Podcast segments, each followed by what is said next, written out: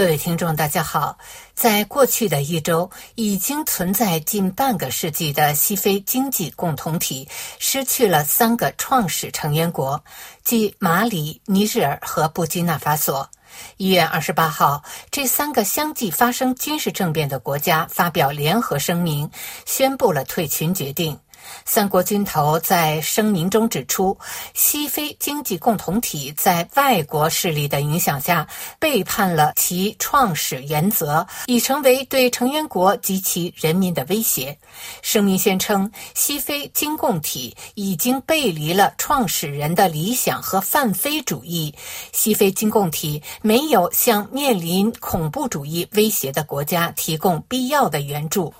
西非经共体成立于一九七五年，有十五个成员国，即佛得角、塞内加尔、冈比亚、几内亚比绍、几内亚、塞拉利昂、利比里亚、科特迪瓦、加纳、多哥、布基纳法索、马里、贝宁、尼日利亚和尼日尔。其中八个前法国殖民地国家又于1994年成立了西非货币联盟，通行西非法郎。布基纳法索、马里和尼日尔也是西非货币联盟的成员国。继2020年巴马科、2022年瓦加杜古和2023年尼亚美相继发生军事政变后，西非经共体与三国关系变得紧张。西非经共体按照组织规则。则暂停了他们的机构权利，并对马里和尼日尔实施了严厉制裁，甚至曾威胁对尼日尔进行军事干预。马里和布基纳法索计划于今年举行立法大选，恢复文官政府，这是西非经共体解除制裁并恢复这些国家决策机制的先决条件。但军政权的支持者以反恐为由，延长过渡期限，拖延权力交接。尼日尔新任军事强人蒂尼将军尚未宣布过渡时间表。西非经共体对三国严厉的制裁，导致三国军。头做出了前所未有的好战反应。一月二十八日，尼日尔与西非经共体的谈判破裂，三个国家随即宣布创建萨赫勒国家联盟，并宣布退出西非经共体，使危机达至顶峰。尽管这种过激反应在该组织历史上并不鲜见，毛里塔尼亚于二零零零年也退出了该组织，但值得一提的是，决裂将对整个西非次区。域产生全方位的影响，因为这是个比非洲其他地区更加一体化的区域。可以说，布基纳法索、马里和尼日尔是西非萨赫勒地区一体化进程中的关键国家。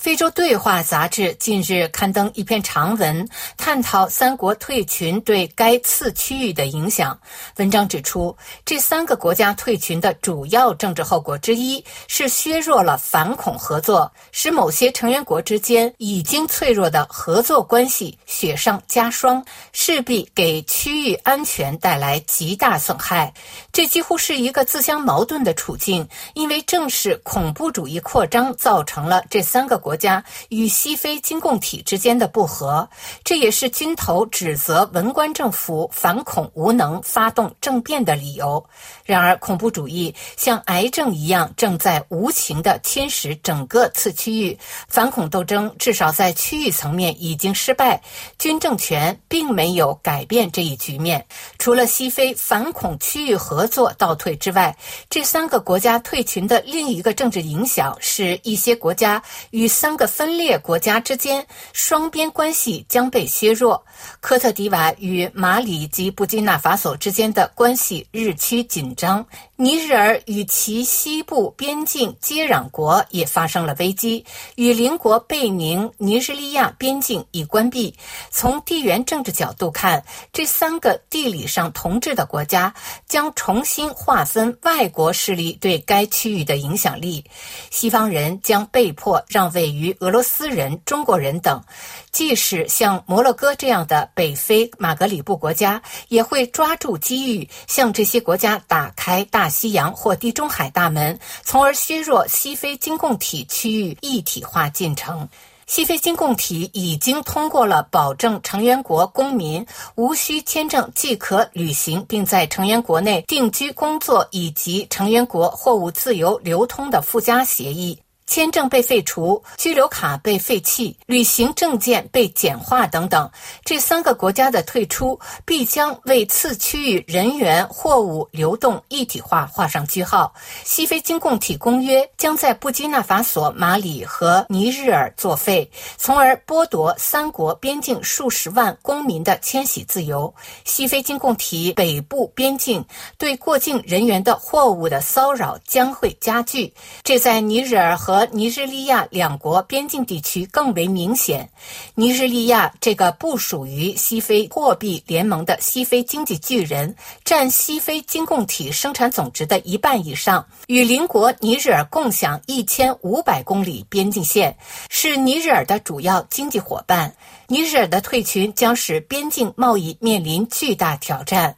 退出西非经共体后，这三个国家的企业在西非经共体地区将面临经营和立足的困境。关税将重新开启，使交易变得更加昂贵。三个内陆国与沿海国家正在建设的经济走廊项目可能会被冻结。综上所述，三国退群尽管会给西非经共体造成地理上的截肢，但对经共体的重量级国家尼日利亚、科特迪瓦、塞内加尔和加纳的经济影响十分有限，但对三个退群国家却得不偿失。